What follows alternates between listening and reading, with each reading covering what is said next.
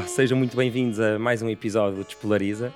Uh, antes de vos apresentar aqui a convidada de hoje, uh, se puderem façam um like, um comentário e subscrevam, porque ajuda no algoritmo, ajuda este projeto a chegar a mais gente. Se quiserem ajudar ainda mais, tenham um link na descrição para se tornarem mecenas. Por isso, sem mais demora, vou-vos apresentar a, a minha convidada de hoje. É uma menina muito especial, uma guerreira, está aqui sozinha a falar num microfone e que se chama Catarina. Olá, Catarina. Estás a falar comigo? Deve ser com alguém que não sou eu, de certeza. então, queres explicar porque é que eu fiz isto? Ah, pois, porque infelizmente é a forma como muita gente lida, infantiliza as pessoas com deficiência, não é? Acho que foi, foi uma, uma boa forma caricata de começarmos a nossa conversa. Portanto, obrigada, Tomazinho, por esta conversinha que vamos ter aqui. Obrigado. Por isso, não façam isto que eu fiz, no fundo. Sim. Foi mais ou menos isto. Sim, sim, é verdade. Um, olha, lembras-te como é que nós nos conhecemos? Lembro-me, porque eu fui ver uh, uma, uma apresentação do teu projeto, não é? Onde é, como é que se chamava? No Espaço Compasso, exatamente, é exatamente. é verdade. Pronto, e eu lembro-me de, lembro de te ver lá e de pensar...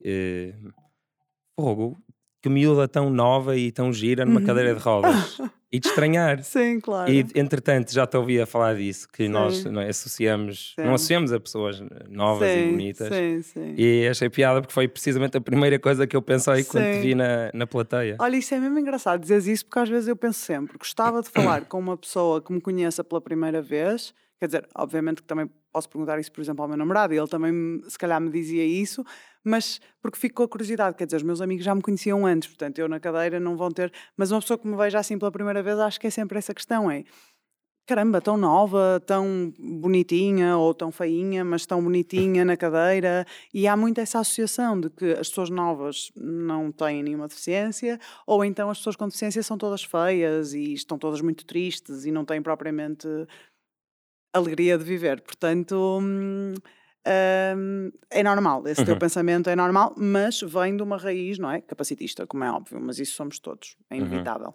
Uhum. Uhum. Isso foi em 2017, tu ainda não eras ativista, pois não? Ou já tinhas. Um... Não, não. Eu, eu, lá está, isto aconteceu-me em 2016, a, eh, a minha inflamação na medula. Depois eu, comecei, eu partilhava um bocadinho do meu dia a dia, um, as coisas que eu vivia, porque quer dizer, eu tenho 33 anos, durante 27 anos fui uma pessoa sem deficiência, completamente padrão, não é? Não, sei lá, nunca pensei nestas questões, não que eu acho que tens que ser uma pessoa com deficiência para pensar nestas questões mas fui uma pessoa completamente padrão e de repente vejo-me numa cadeira de rodas e comecei a reparar que efetivamente muita coisa era diferente. Tipo, imagina, essa imagem que tu tiveste de mim quando me viste, eu começava a sentir isso, por exemplo, ia a uma discoteca, tipo, ninguém me abordava como me abordava antes, por muito que às vezes até houvesse algum interesse, a abordagem era feita de outra forma, ou por uma mensagem no Instagram, ou porque descobriam no sítio onde eu ia como é que eu me chamava, e eu comecei a pensar, caramba, agora de repente tratam-me completamente diferente. E comecei a partilhar um bocadinho isso, tipo situações caricatas, ainda por cima eu sempre lidei com tudo com bastante humor, porque parecia-me tudo tão ridículo que eu pensava isto não é possível. E comecei a partilhar. O pessoal começou a se identificar de uma forma muito engraçada, no sentido de muita gente via os meus vídeos e era, oh, Catarina, já fiz isso. Tipo, eu já fui essa pessoa. E é, e é engraçado que eu achava que estava a fazer o melhor, mas claramente não. E, um, e também pessoas com deficiência, isso também é muito interessante, começaram a identificar nos meus vídeos e na forma caricata como eu falava de algumas coisas, algumas atitudes de pessoas próximas delas e elas entendiam. Eu achava que isto era normal. Tipo, eu ter 30 anos e tratarem-me como se eu tivesse 5, mas afinal não é. E isso Uau, também foi muito pessoas com, com deficiência sim, sim. que já tinham normalizado o trato diferente. Principalmente pessoas que nascem com uma deficiência e que vivem em famílias capacitistas que muitas vezes tentam, acham que estão a fazer o melhor e eu acredito mesmo que as pessoas acham que estão a proteger a pessoa mas eu já tive pessoas a dizerem-me: Olha, os meus pais sempre me disseram que eu só vou sair de casa um dia que arranjar alguém para tomar conta de mim, que eu, para eu não pensar em trabalhar ou não pensar em viver de forma independente porque nunca vou conseguir. E às vezes pessoas com um grau de dependência menor do que o meu, porque têm lesões até mais baixas ou assim. E há esta, este pensamento que as pessoas depois vão desconstruindo, vendo outras realidades e pensando caramba, se ela está a fazer aquilo, porque é que eu também não posso? Ou se não a tratam assim, se a tratam como uma mulher adulta, porque é que a mim me tratam como uma criança? E isso hum. para mim foi de género, ok, eu tenho que continuar este trabalho e tenho que continuar a falar disso, não é? Porque claramente é um tema não falado. Uhum. Mas imagina, estava aqui a pensar, se, eh, se eu nos meus tempos de solteiro Hum, me quisesse fazer uma miúda de cadeira de rodas, eu acho que também teria uma abordagem diferente. pois é, engraçado. E, e eu Ia imagino. pensar, se- "Ei, como é que eu faço isto? Óbvio, imagina.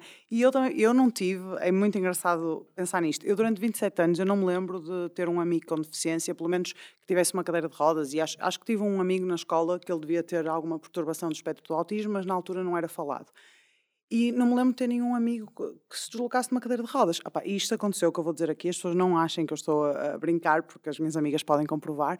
Pouco tempo antes de eu ir para o Brasil, eu tinha ido ao meu primeiro after. Nunca, eu trabalhei na noite muito tempo, no, no Praça, na, na Baixa do Porto, mas não, não era pessoa de ir a afters. Pronto, ia à Casa do Livre, ia ao Plano B e ficavam por ali. Mas não sei porquê, olha, devia ser por eu ir para o Brasil, eu ia na altura um bocadinho sem perspectiva de voltar, e então fomos a um after, ali no Cais de Gaia. E estávamos lá, estávamos no grupo de No amigos e barquinho? tal. Exato. Não, não sei, assim, acho Porto que Rio? ah, talvez, talvez. Hum. E- depois aquilo mudou de nome, não é sei é isso, chama. exatamente. Olha, entramos, estávamos lá, até estávamos numa, numa parte de fora, e eu vejo um rapaz lá com os amigos de cadeira de rodas. E eu lembro-me de olhar para ele, virei-me para uma amiga minha que é namorada do meu irmão, por isso, Daniela, tu podes comprovar, e disse-lhe assim: Olha, amiga, se eu um dia ficar assim, vocês trazem-me ao after, não trazem? Juro que eu disse isto. E ela: Oh, amiga, claro que sim. E passou. E tipo, hoje em dia penso, em primeiro lugar, tipo, hum, claro que não fui lá dar os parabéns ao rapaz por ele estar num after de cadeira de rodas, mas eu própria fiquei surpreendida. Ou seja, eu própria fiquei, se um dia eu ficar assim, vocês trazem-me ao after, estás a ver? Ou seja, eu própria tinha estes pensamentos capacitistas. E portanto, eu acho super normal. Agora, eu acho que tem que se. Isto é, opá, isto é um- uma pescadinha de rabo na boca. Te- Tem que haver mais capacidade das pessoas com deficiência saírem de casa para que seja mais normal tu vês pessoas com deficiência jovens que existem em ambientes de diversão. Para que daqui, nós não vamos estar cá, mas calhar o teu filho ou os netos do teu filho vão estar numa sociedade em que tu vais a uma, a uma discoteca e vês lá pessoas de cadeira de rodas e que se até eh, os achares interessantes, vais abordá-los com respeito, como toda a gente deve ser abordada, não é? Agora, hoje em dia ainda não estamos aí. Tu vês uma pessoa. Eu tive um caso uma vez de um, de um rapaz que até depois nos conhecemos e até acabou por não dar nada, mas ficamos eh, muito amigos, que eu sei que ele me viu na discoteca e ele não me abordou ali. Abordou-me depois porque descobriu o meu nome, não sei o quê. Ou seja, ele, e ele depois disse-me, eu não sabia bem como é que havia de te abordar. E eu pensei, era só falares comigo, não é? Como, é? como é óbvio, mas eu entendo que é uma coisa que, Uhum. como as pessoas não o veem, não sabem o que fazer. É normal. E por isso é que é preciso falar sobre estas coisas.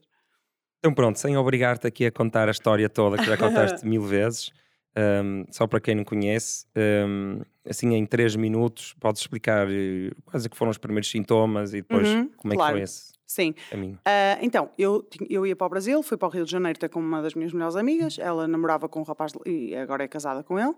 E fui para lá um bocadinho. Estava numa fase da minha vida, não sabia bem para onde é que havia de ir, então fui um bocadinho sem perspectiva de voltar. Eu sempre gostei muito do Brasil. Ahm, e já saí de Portugal com uma dor nas costas, só que eu era desportista, fazia desporto, achei que era uma questão muscular. Lembro-me de falar com a minha mãe, e a minha mãe é médica e disse: Ai, deixa-me ver e tal, viu? Aí disse: ah, toma um relaxante muscular, porque parecia mesmo uma contratura ou assim, era até aqui mais em cima. E, hum, e depois cheguei lá ao Brasil com uma dormência nas pernas, mas eu achei que era do voo, não é? Oito horas de voo, eu pensei, Uhum. ai, a pressão e tal, não sei o quê. As pernas nem estavam inchadas, mas estavam dormentes. Depois, olha, foi no espaço de uma semana em que eu, a meio da semana, ainda fui ao hospital porque estava-me a sentir estranha. Tinha uma dor no fundo das costas, a dormência, parecia que me custava andar, mas eu ainda andava e, quer dizer, não percebia que aquilo estava a acontecer. Disseram que seria do, do nervo ciático, porque realmente tocavam-me no fundo das costas e doía-me, e era uma dor que ia pela perna toda. Relaxantes musculares, analgésicos, nada passava. E pronto, lembro-me de ainda ir à praia, doía-me um bocado entrar no mar, e hoje em dia eu percebo que é por causa do choque modular, o choque modular dá essa sensação de temperatura.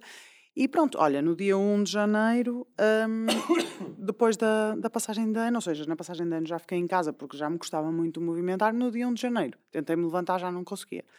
E, ah, E não, e não foi da festa. e não foi da festa porque foi a festa em fiquei casa. em casa. Uhum. E, hum, e pronto, olha, fui para o hospital, não saí de lá mais. Estive lá dois meses internada, muitos exames, descobriram que era uma inflamação na medula, o termo médico é mielite transversa. Ah, eles acham que será alguma coisa autoimune, ou seja, o meu corpo terá reagido de forma exagerada a alguma coisa, Ok. mas eu fiz imensos exames, nunca descobriram o quê.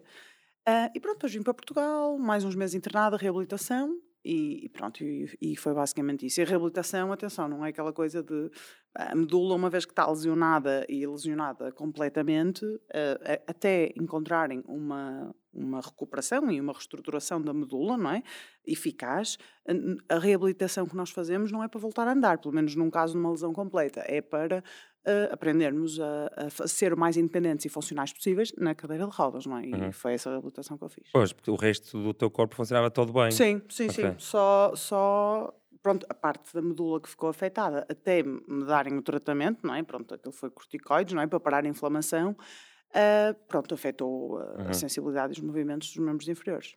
E tens acompanhado ou tem havido investigação com células estaminais, por exemplo, para, para regenerar esses tecidos? Sim, olha, eu uh, sei que, se, que, a investigação nesse nível está muito, muito avançada, inclusivamente há grandes investigadores aqui em Portugal, eu penso que é na zona de Viena ou de Braga, não tenho bem a certeza, um, confesso que não estou sempre em cima do que sai, porque a verdade é que, imagina, eu sei que há um tipo de ratinhos, que eu não sei agora o nome, em que eles já provocaram uma secção medular completa, portanto, uma, uma destruição medular completa, e ele conseguiu regenerar a medula. Só que temos que pensar que é um rato, ok? Transpor o que aconteceu num rato para um ser humano ainda é muito difícil.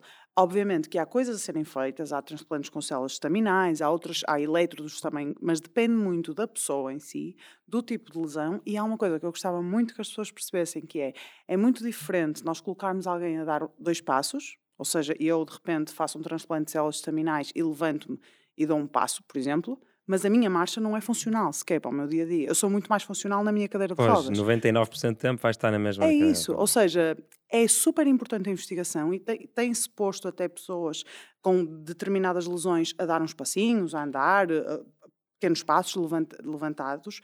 Um, ou a levantarem-se, mas isso não é no dia a dia, não é isso, não é de género paraplégico volta a andar. Não, eu, eu esses títulos sensacionalistas é um engano para as pessoas, porque ele não voltou a andar, ele levantou-se e deu uns passinhos, mas não é funcional no nosso dia a dia. Eu acredito que daqui a muitos anos vai ser e vão, uhum. vão encontrar, mas para já não. Está tudo bem, a investigação está a ser feita e temos muito boa investigação a ser feita.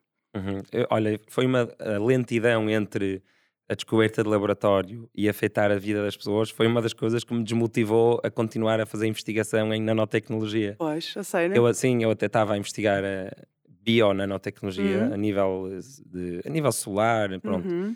Uh, tinha a ver com poros nucleares, ah. a investigação. E era, e era um projeto com orientação para curar algumas doenças degenerativas. Ah, okay, okay. Só que depois comecei-me a perceber que pá, lab to pharmacy pois. eram pá, 20 anos, com sorte 10.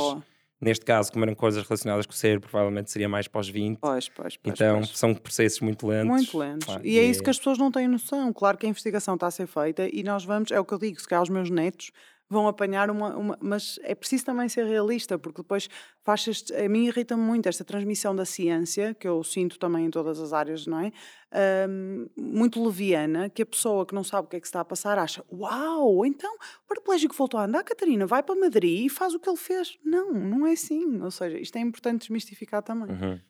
Houve algum momento em que tu percebeste assim, sem sombra de dúvidas que, ok, provavelmente eu nunca mais vou conseguir andar?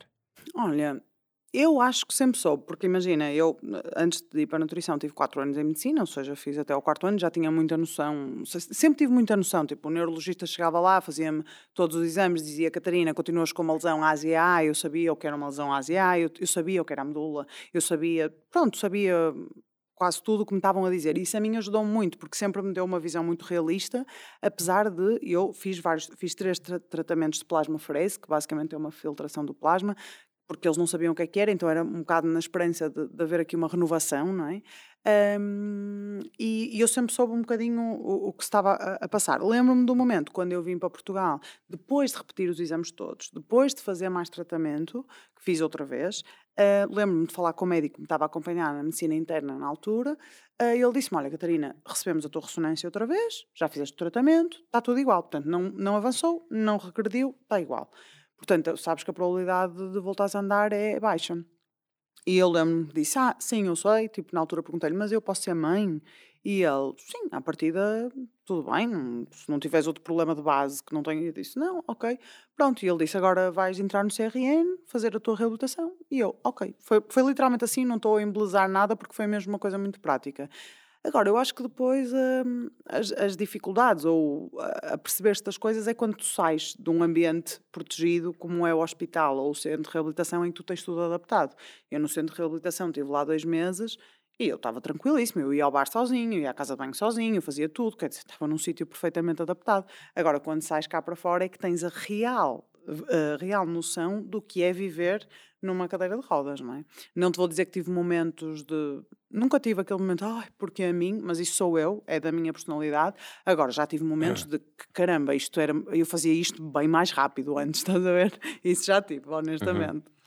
Achei muito bonito teres perguntado, mas vou poder ser mãe. Sim, por acaso foi assim. E é, é uma coisa que imagina, claro que eu quero muito ser mãe, mas nunca foi, sabes, aquelas pessoas que é do género eu quero mesmo muito, muito, muito. Tipo, sei lá, sempre tive muitas, muitos planos na minha vida e muitas coisas, mas foi daquelas coisas. E eu acho, sabes porquê? Eu acho que eu pensei, eu numa cadeira de rodas, eu nunca vi uma mulher grávida numa cadeira de rodas, eu nunca vi uma mãe com deficiência com os seus filhos.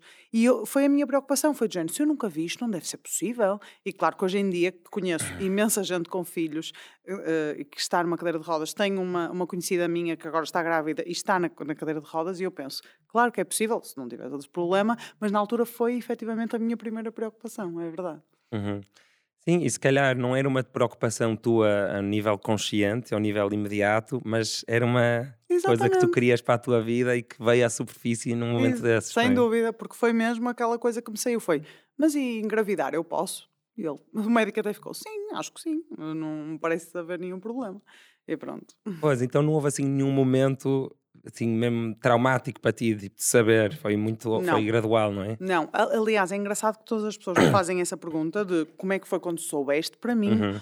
o péssimo, péssimo, péssimo, que eu hoje até me rio com as minhas amigas que me acompanharam no hospital, principalmente a minha amiga e a prima de um, de um amigo meu que me acompanhou lá no Brasil eles ficavam lá a dormir comigo no hospital. Uh, o traumático para mim foi estar internada e estar, tipo, eu nunca tinha estado internada tanto tempo. Tipo, tive imensa, tive uma meningite uh, hospitalar lá no Brasil porque por causa das bactérias do hospital, eu estava com um sistema imunitário em baixo Tive que fazer imensos antibióticos, as minhas veias já não aguentavam nada, eu estava sempre a levar com catéteres. Isso para mim foi, esquece, Tomás, foi de género, eu só quero sair daqui, eu quero lá saber se eu vou de cadeira de rodas, de maca, e eu só quero sair daqui porque estava a ser um sofrimento para mim estar internada. Isso sim foi traumático, digo-te. Uhum. Mas tanto é que eu agora vou tirar sangue, eu de antes era tipo, olhava na boa, e eu agora é tipo, porque parece que me remete, sabes, aos catéteres. Uhum. Mas de resto, olha, não não, não tive mesmo esse momento. Pá, eu acho que cada um tem o seu tempo. Eu tenho, por exemplo, amigos que estão há 20 anos na cadeira de rodas e que me dizem: Catarina, eu até hoje não aceito, ou seja, eu faço a minha vida, mas eu não aceito, não consigo esquecer o que era a minha vida antes de ter uma deficiência. E está tudo bem. Eu acho que cada pessoa tem que respeitar o seu tempo, não é? Como é óbvio. Uhum. O, a cegueira para mim, pelo menos, é assim, uhum. é muito pior do que te aconteceu a ti, uhum. sem qualquer tipo de, de, desrespeito por o que aconteceu. Claro, claro. E uma vez ouvi o Jorge Luís Borges, que é o meu uhum. escritor favorito, uh, a falar, ele ficou cego no uhum. fim da vida. Uhum. E ele e as pessoas tinham um bocado de pena dele, não é? Como sem pena de um cego, e ele dizia: Não tenham pena de mim porque a cegueira gradual não é trágica. Pois. Tipo, ele, explica, pá, fui vendo cada vez um Menos. bocadinho pior, cada vez um bocadinho pior, então nunca tive um momento assim de chorar na almofada pois. por ter ficado cego, porque foi gradual. Gradual. E agora claro. estavas a contar isso e lembrei-me dele. Pois, claro, sim. Sim, eu acho que lá está. Eu acho que quando nós não estamos na realidade de alguém, Uh, nós achamos sempre que é muito pior. Claro que, obviamente, lá está, é a mesma coisa, por exemplo, o cancro, é uma coisa que me assusta imenso, porque se tu vês toda a gente à volta que tem alguém que tem cancro, e, e eu no outro dia estava a falar com uma amiga e estava a dizer: caramba, parece quase uma sentença para todos nós, parece que a dada altura da tua vida tu vais fazer uma análise, tu vais não sei o quê e vais perceber: olha, isto não está bem, olha, não sei o quê, de repente estás no IPO. Uhum. E depois conheço outras pessoas que têm cancro e umas lidam super bem, outras também lidam mal, ou seja, eu acho que quando estás na realidade é que tu percebes Eu também conheço pessoas cegas, pessoas surdas e estão perfeitamente. Claro que é tudo adaptações, mas parece que as pessoas se adaptam, que o ser humano se adapta, acho fantástico. Agora, claro que o psicológico também tem que se adaptar e temos que trabalhar para isso também, não é? Falaste aí há bocado das coisas demorarem mais tempo e hum, achas que, que isto ter acontecido ajudou-te a desenvolver paciência, tipo, quase, que, quase que é um caminho espiritual de aceitação, que as coisas vão demorar sempre mais tempo? Uh, sim, eu acho que é assim, eu acho que há coisas que eu agora não faço tão rápido como fazia antes e já nem penso na rapidez com que fazia antes. Tipo, dou um exemplo muito prático, tipo tomar banho. Uhum. Antes eu tomava banho em 5 minutos, toda a gente toma, agora não é em 5 minutos, também não é em 45 minutos como, como era antes. Consigo tomar um banho em meia hora, pronto. Ou seja, mas isso é uma coisa que já é para mim, meia hora já é uau, que banho super rápido. Ou seja, fui-me acabando por eh, adaptar agora acho que há coisas que às vezes, por exemplo, hum, mas isso também eu não te consigo explicar muito bem porque acho que é um bocado a minha personalidade. Eu sou muito prática em tudo. É tipo, ok, eu não, não elimino que tenha saudades, por exemplo, no outro dia estava a falar disso com o meu namorado, saudades de estacionar o meu carro em Matozinhos e dar uma corrida para o mar, dar um mergulho e ir-me embora que eu fazia imenso isso, não é possível. Agora, não é possível. Hum. Ou seja, eu, eu, eu, aceito essa saudade, do género que, que, fiz, tipo, essa lembrança, mas não fica ali muito, estás a ver? Tipo, passo à frente. Tipo um ex-namorado. É, é, tipo isso, é tipo, olha, isto até foi bom, mas Sim, já foi. Exatamente, exatamente. Portanto, ou sei lá, coisa, também não quero fazer isto um uma conversa de. Mas o sentir areia, eu adoro a praia, o sentir areia nos pés é uma coisa que nós nem pensamos nisso. Eu não sinto os meus pés, portanto, eu não sinto areia nos pés. E às vezes estou na praia e penso, como é que é? Tipo, já não, parece que já não me lembro da sensação. E são pequenas coisas que eu penso, ah, agora são diferentes, mas a minha maneira é rapidamente passar para a próxima coisa sem. Sem uh, camuflar ou eliminar uh, sentimentos. Eu não estou a dizer do género que eu não, lembro, não me lembro das coisas, eu lembro-me. Mas, uhum. pá, elas já não voltam tá, e está tudo bem. E obviamente que, aliás, esta, a vida numa cadeira de rodas todos os dias estimula bastante a paciência, não é? Mas às vezes também a impaciência, porque eu não deixo de ter uh, o meu feitio e muitas vezes também não tenho paciência para determinadas coisas e, e, digo quando as coisas não são acessíveis e eu acho que é uma estupidez ou quando as coisas. Ou seja, não, não acho que tenhamos que ter paciência e aceitar, mas obviamente que há coisas que são mais lentas, não é? Sim, eu não estava a falar de, do que é que a sociedade, sim, não estava claro. a falar dessas coisas, que sim. tu nisso és bastante assertiva sim, sim, e fazes o teu, o teu sim, trabalho. Sim, mas nas, nas, minhas coisas do dia a dia, obviamente, tipo, pá, não, não as coisas são mais, são, faz, faço mais devagar, é normal, não é? Claro, uhum. por exemplo, limpar a casa, quer dizer, que é uma coisa que uma pessoa nem pensa, uma vassoura, não sei o quê, hoje em dia foi de género, eu vou comprar um robô automático, porque assim é muito mais prático, mas, por exemplo, às vezes gosto de passar a esfregona para ficar diferente e demora o triplo do que demorava antes, claro. E às vezes pensa, ai meu Deus, a sério, tipo, uma hora para limpar a sala ou qualquer coisa, percebes? Ou seja, mas é normal. É, acho que já, já vivo com isso, não paro muito para pensar nisso, honestamente. Pois, agora disseste isso de limpar a casa e eu pensei, uh, ter uma deficiência é uma, deve exponenciar a dificuldade de ser pobre, não é? De, ah, claro não é? uma pessoa com muito dinheiro, com, com uma deficiência, sim, sim. com muitas empregadas, muitos apoios. Sim, sim. E, e, por acaso essa, essa, essa pergunta é muito interessante, porque a verdade é que em, em, em, em populações minoritárias ou em, em comunidades minoritárias, a, a, tua classe social exponencia muito as tuas dificuldades. Porque claro, sim, sim. Pá, eu, eu, imagina, tenho carro, uh, eu conheço pessoas que dependem dos transportes públicos para ir para o trabalho. No outro dia recebi uma mensagem de uma senhora que eu nem conheço a dizer que teve que deixar o seu trabalho porque na aldeia onde vive não há transportes públicos acessíveis para ela poder ir ao para o trabalho e ela tinha que pagar um táxi para ir e vir uh, para o trabalho, ou seja, ela perdia quase metade do ordenado ao final do mês e então, tipo, não lhe compensava literalmente ir trabalhar. Opa, e uma pessoa tem que pensar nisto: como é, que, como é que uma pessoa com deficiência que quer ser produtiva e quer trabalhar não consegue porque não tem um transporte público acessível? Portanto, isto é muito complicado. Ou seja, sem dúvida que pessoas em situações carenciadas e as pessoas com deficiência estão maioritariamente, muitas vezes, em situações carenciadas e isso exponencia a sua deficiência. Por isso é que muitas vezes é importante falar que, ok, a deficiência está em nós, uh, ou seja, nós temos uma deficiência, seja ela qual for, e está tudo bem, é o, que, é, o, é o que é, mas ela é exponenciada pelo nosso ambiente externo, o, o ambiente à nossa volta, e isso é a nossa classe social, o nosso trabalho, o nosso redor, não é? Portanto, isso é sem dúvida. Uhum. Como é que tu fazes cardio? Tu que pensas na saúde e agora és nutricionista Sim. e já estudaste medicina, fazes, fazes levantamentos com os braços, tipo, olha, como é que pões o coração a bombar? Sim, olha, eu já fiz vários desportos na cadeira. Uh, quando fazia handball, fiz handball em cadeira de rodas, aí era um jogo, era uma sessão de cardio, não é? Que uma pessoa anda claro. lá para lá, para trás e para a frente.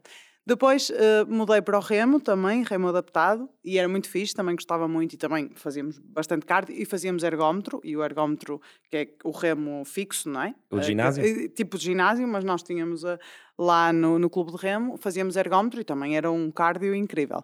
Depois fiz crossfit adaptado, e lá também fazia, imagina aquela bicicleta de crossfit, não sei se sabes, aquela que as pessoas ficam com os cabelos ao vento.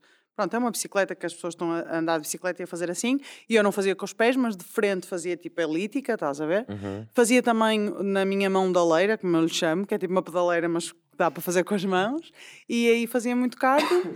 e, eh, e agora, por questão de tempo, treino em casa. Uma amiga minha vai-me dar, eh, ela é PT e vai-me dar treinos em casa, e muitas vezes o cardio é a mão da oleira, ou então às vezes andar à volta, tipo de casa, assim, ou por exemplo. Com a esfregona. Era... Quase, exatamente, podia ser. Podias, a, podias uh, anexar à cadeira a esfregona. Ah, isso é que é. Assim, Olha, eu fazia isso no crossfit, coisas. não era com a esfregona, mas era com peso atrás. O, o treinador punha-me peso atrás e eu tinha que andar com a cadeira e com o peso atrás, e era um grande exercício de cardio também.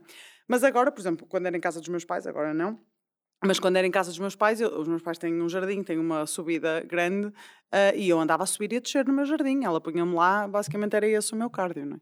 E depois faço, pronto, exercícios de reforço normais. Uhum. Sim, opa, a minha pergunta é mesmo de alguém que não, não conhece esse mundo claro, e claro. então tipo, queria saber como é sim, que Sim, sim, normal. Como é que é, porque... Não, e é uma ótima pergunta, é verdade. sim, sim. Mas lá está, e também imagina, claro que tenho que falar disto, quer dizer, qualquer deslocação minha, por exemplo, hoje de manhã estive a gravar uma, uma coisa na, na Baixa do Porto e, hum, e qualquer deslocação minha é um cardio. É um treino, não é? Porque claro. às vezes é impossível. Então, olha, vamos aqui passar aqui para a parte mais uh, do ativismo. Uhum. Um, pronto, tu és uma ativista, tu, a vida tornou-te uma É ativista isso. pela, pelas pessoas com deficiência. Um, e eu queria te perguntar, qu- quando é que tu achas que o. Imagina, tens uma minoria, tu fazes Uhum. parte agora de uma minoria, Uhum. né? Que é, ainda é bastante significativa, não é? Sim, é a maior minoria de todas as minorias. Uhum. Somos Os, i- 17%. os idosos, se calhar, são, são. Ah, Mas talvez. aí, se calhar, Será nem são não é? minoria. Eu acho que não. Em Portugal, se Eu acho que já não são a minoria. Sim. Mas Eu pronto, são pessoas um bocado sim, sim. ignoradas. Sim, exato. Ah, isso sem dúvida, sim. Mas nós somos 17% da população portuguesa, pessoas com algum tipo de deficiência ou incapacidade, e 15% da população mundial. Portanto, Uhum. ok, é uma minoria, mas já é expressiva. E então a pergunta é: quando é que tu achas que eh, as exigências das minorias eh, foram longe, longe demais? Ou seja, quando é que tu achas que uma minoria está a impor algo que, ok, pode fazer bem àqueles 15%, Uhum. mas que o custo que vai ter para os outros 85% é demais, não é? Como é que se, como é que se define esse limite? Olha, eu acho que posso falar do nosso caso, de pessoas com deficiência, e nomeadamente do meu caso específico, de pessoa, porque grande parte do meu ativismo vai no sentido da acessibilidade física, porque é aquela que eu conheço e é aquela que eu também eh, vivo mais no meu dia a dia, a falta dela, no caso. Obviamente que temos que falar de todas as acessibilidades, mas eu não consigo encontrar. hum, e diz-me se houver, para além de, de um custo financeiro, que, que a meu ver é um investimento, não consigo encontrar um senão na construção de ambientes acessíveis. Porque um ambiente acessível, seja ele qual for, seja em- em- a nível empresarial, a nível público, qualquer coisa, hum, não exclui ninguém. Ou seja, um ambiente que queira, por exemplo, que seja um ambiente que tem que ser lucrativo, um ambiente que tem que ser lucrativo e que se torne plenamente acessível, ele vai ter que fazer um investimento para isso, porque infelizmente as coisas não estão preparadas, mas ele não vai perder nada com isso. Nada. Porque só vai chamar mais gente. Vai perder aquele investimento que o vai com certeza recuperar, porque só vai chamar mais gente para o seu local. Portanto, Mas espera aí, imagina, Hum. hum, eu não sei, imagina, num restaurante é obrigatório Certo. a distância entre as mesas eh, dar para passar uma cadeira de rodas? Há É regras nesse sentido? E eu, é assim, há, eu não, não sei a lei toda completa, mas sei que nós temos, um, temos uh, lei que, que, que prevê a acessibilidade dos espaços, não é? E que a lei até é, digamos assim, bastante abrangente e bastante clara. No entanto, há várias exceções à lei, principalmente nas dimensões dos espaços. Ou seja, se um espaço tem, eu acho que é 150 metros quadrados, menos de 150 metros quadrados, não se obriga a determinadas coisas. E há muitos espaços, por exemplo, na Baixa do Porto, que, que não têm essa dimensão. E, portanto, há muita ah, coisa então que não- pronto, encontramos aí um dos limites. Sabes porquê? Porque eu estava a imaginar um restaurante pequenino, imagina, como É o buffet de fase, Claro, sim, só sim. tem cinco mesas. Sim, Estava a pensar, ok, se eles quiserem seja possível uma cadeira de rodas chegar a todas as mesas, Sim. se calhar só podem ter três mesas. Claro. E então vão faturar 60% do que faturavam normalmente. Certo. Pá, é um, é um Não, mas grande peso. E se calhar não é são verdade. pessoas ricas, só Claro. donos de um restaurante. Não, isso é completamente verdade o que estás a dizer, e- mas eu honestamente acho que ninguém, pelo menos, ou, ou eu, não posso dizer ninguém, mas eu nunca defendo, e às vezes fazem essa pergunta, dizem, às vezes até no Instagram, olha Catarina, eu vou abrir um sítio, um consultório pequenino, por exemplo, já me fizeram essa pergunta, e eu tenho hipótese de pôr rampa para entrar, mas eu não tenho hipótese de fazer uma casa de banho adaptada. A casa de banho não tem dimensão para entrar uma cadeira de rodas. O que é que tu achas? Achas que eu ponho a rampa? Achas que eu não ponho a rampa e que assuma a partida que não é, não é acessível? E eu, Catarina, e atenção, é a minha uh, única, uh, e- e a minha opinião, e eu acho que devia ter rampa. Porque eu acho que é melhor a rampa do que nada. Ou seja, foi o que eu disse, imagina, eu quero ir ao teu consultório, tu não te podes intitular como um consultório acessível, porque não tens casa de banho adaptada, mas tu podes dizer que eu consigo entrar. E depois eu decido se quero ir lá ou não, tendo ou não tendo casa de banho adaptada. Porque é que tu, conseguindo pôr rampa, estás a barrar a minha entrada só porque eu não posso ir à casa de banho? O que tu não podes fazer é dizer-me que o teu consultório é acessível, não tendo casa de banho adaptada. Mas esta é a minha opinião, porque há muita gente que também defende, ah, isso não é para ter tudo perfeito, mas vale não ter nada. E eu não defendo isso. Eu acho que temos Uhum. que ir em baby steps, porque, ah, pá, ok, às vezes um, o buffet de fase não dá, se calhar, para ter uma casa bem adaptada. Pode ser tão estreito, tudo tão pequeno, que não, consegui, não conseguem. Ok, mas eu, se calhar, posso querer ir lá comer e, e, e ligar ao senhor e ficar logo na mesa da frente Sim, sim, sim. e ter uma rampa, por exemplo, percebes? Ou seja, eu acho que tem que haver aqui um equilíbrio. É como quando eu falo da acessibilidade na rua. Ah, porque o Porto não é uma cidade acessível. E alguém me diz: Ah, Catarina, está bem, mas o Porto tem uma topografia de subidas e descidas. E eu disse: Mas eu nunca disse que temos que mudar a topografia do Porto. Agora, por favor, ponham um piso onde eu consiga eh, andar tranquilamente. Eu vou ter que pedir ajuda eu vou ter que pedir ajuda para subir os clérigos, porque eu não tenho fôlego para subir aquilo. Mas eles, quando puseram aquela pedra mais confortável, é muito mais confortável subir agora aos clérigos do que antes, não é? Com o piso tipo da Rua das Galerias, por exemplo, que é muito pior. Ou seja, é preciso haver aqui algum discernimento quando se, quando se fala das coisas, não é? Agora, à Uhum. partida, as pessoas dizem logo, ah, isso é impossível. Não, não é impossível, é preciso pensar nas coisas, não é? Sim. Topografia, se calhar, nem é o melhor, melhor argumento. Se calhar é mais a antiguidade daquelas ruas da Baixa do Porto, Claro, sim. só, principalmente aquelas que só têm largura para um carro. Claro, é é? isso. Não vais é- fazer um passeio, Claro senão não passa não. carro nenhum. Claro que não. Mas aí entramos noutras discussões, que são que dariam aqui um podcast de 5 horas, que é porque é que nós temos tanto trânsito nos centros da cidade? Porque é que não fazemos, e eu entendo que muita gente vai dizer, ah, eu não imagino não ir de carro. Porquê? Porque nós também não temos uma rede de transportes públicos por aí além. Ou seja, quando nós não temos uma cidade que cria e que dá potencialidade ao cidadão de se deslocar de transporte público para todo lado, claro que as pessoas vão querer ir de carro. Mas assim, os centros da cidade com os carros como estão são um inferno. E ainda hoje falei disso de manhã, não sei se tu conheces o exemplo de Pontevedra, mas Pontevedra é uma cidade espanhola que tirou, acho que foi há 20 anos, todo todo o trânsito do centro da cidade. E na altura foi super contestado, tipo, umas manifestações mesmo de o que é isto, não dá, não dá. Hoje em dia, tipo, o centro da cidade está cheio de gente, super acessível, os comerciantes estão super felizes porque trouxe muita gente para ali a pé, nunca mais houve um acidente no centro da cidade, porque não, não há carros, e toda a gente está super feliz, tanto é que se renovou várias vezes o presidente eh, que tomou essa decisão. Claro que é uma decisão chocante para algumas pessoas, mas era um- uma possibilidade de toda a gente andar mais no centro confortavelmente, claro. Uhum. Sim, mas pronto. isso realmente já é um, Já é um é um mega projeto. Sim, sim, sim. Olha, não, eu na Índia, Hum, engraçado, eu a- de tudo o que eu vi na Índia, que eu já passei lá há muito tempo, a coisa que mais me chocou foi precisamente a forma como tratam as pessoas com, com deficiências, deficiência. principalmente pessoas que têm pequenas deficiências Uhum. mentais Uhum. ahm, ou que são neurodivergentes, não é? Uhum. Que é o termo mais É o termo correto mais hoje em dia. Ahm, já vamos falar sobre as palavras a Sim, seguir. sim. Porque, imagina, eu tinha eh, funcionários lá, dos que nos Uhum. ajudavam a, a distribuir os kits, que eram pessoas pá, super queridas e, e bondosas e competentes e tudo mais. Uhum. E uma vez um deles, eh, saímos num sítio e um deles estava assim com um grupo de outras pessoas, pá, eles estavam a gozar com, tipo, a gozar com uma criança que devia ter pá, aí 10 ou 11 Uhum. anos com deficiência, tipo a fazer coisas que, que fazia a criança chorar. Uhum. Imagina, eles deviam, eles deviam estar a achar piada, eles estarem a fazer coisas que não eram nada assustadoras e a criança estar a chorar. Claro, eu lembro de ficar completamente chocado, transtornado. porque era como se o choro não fosse real, sabes? Era como se isto não é uma pessoa, Pois, este choro não vale. Sim. Então estavam. E depois temos, oh, temos um outro amigo que também tem neurodivergente Uhum. eh, que vive lá e que eh, gozam com ele, pelo- gostam de ver ficar irritado Uhum. e ele fica super irritado e Uhum. depois sai do pé de toda a gente. E se, se calhar essas mesmas pessoas são super empáticas com outra pessoa que vem zangada ou outra pessoa que vem triste. Sim. Então parece, pá, na Índia parece que há mesmo um bloqueio. E eu estava a pensar, de certeza absoluta, que era assim em Portugal há 100 anos, ou sei lá, 50 ou há 200, Sim. não é? Há- E eu Provavelmente há que- pouco tempo. Sim, eu acho que às vezes ainda é. Eu, eu para, para arranjar justificação para isso, basta leres um bocadinho o percurso histórico, digamos assim, da pessoa com deficiência na sociedade em geral.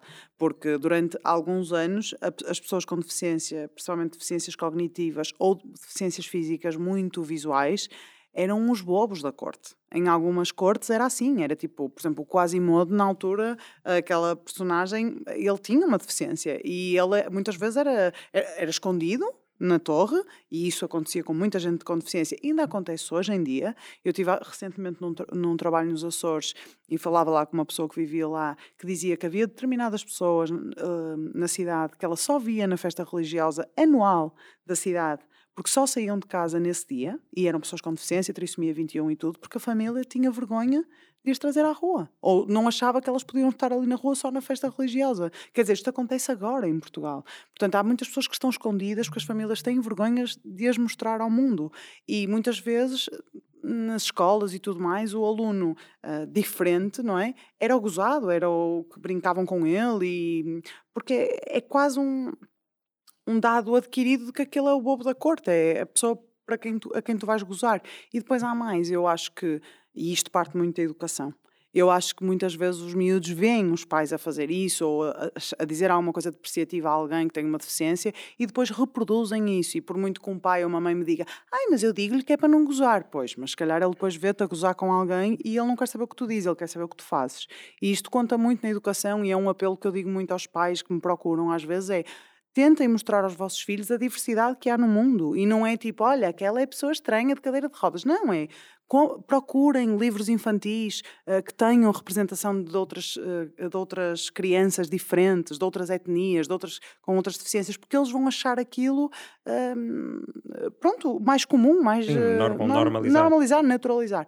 E portanto eu acho que vem muito daí. E ainda por cima, em, em ambientes mais pobres e com menos grau de literacia e de educação, isso acontece imenso. Sim, e depois o Portanto- nível de abandono lá, por exemplo, na, ah, nas casas da Madre Teresa, lá em Uhum, Calcutá, uhum, ah, acho que há duas que são só para pessoas Sim, com deficiência. claro. Sim, sim. E, e quase sempre deficiência mental, porque são, são logo Sim, abandonadas. sim, sim, sim.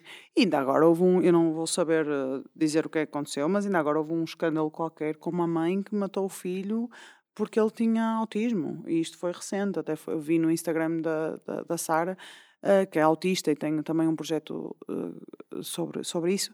E ela falou e eu fico completamente escandalizada, porque essas coisas acontecem. Se calhar não no, no vizinho do lado, mas no mesmo mundo que nós vivemos. Portanto, Hum. é muito.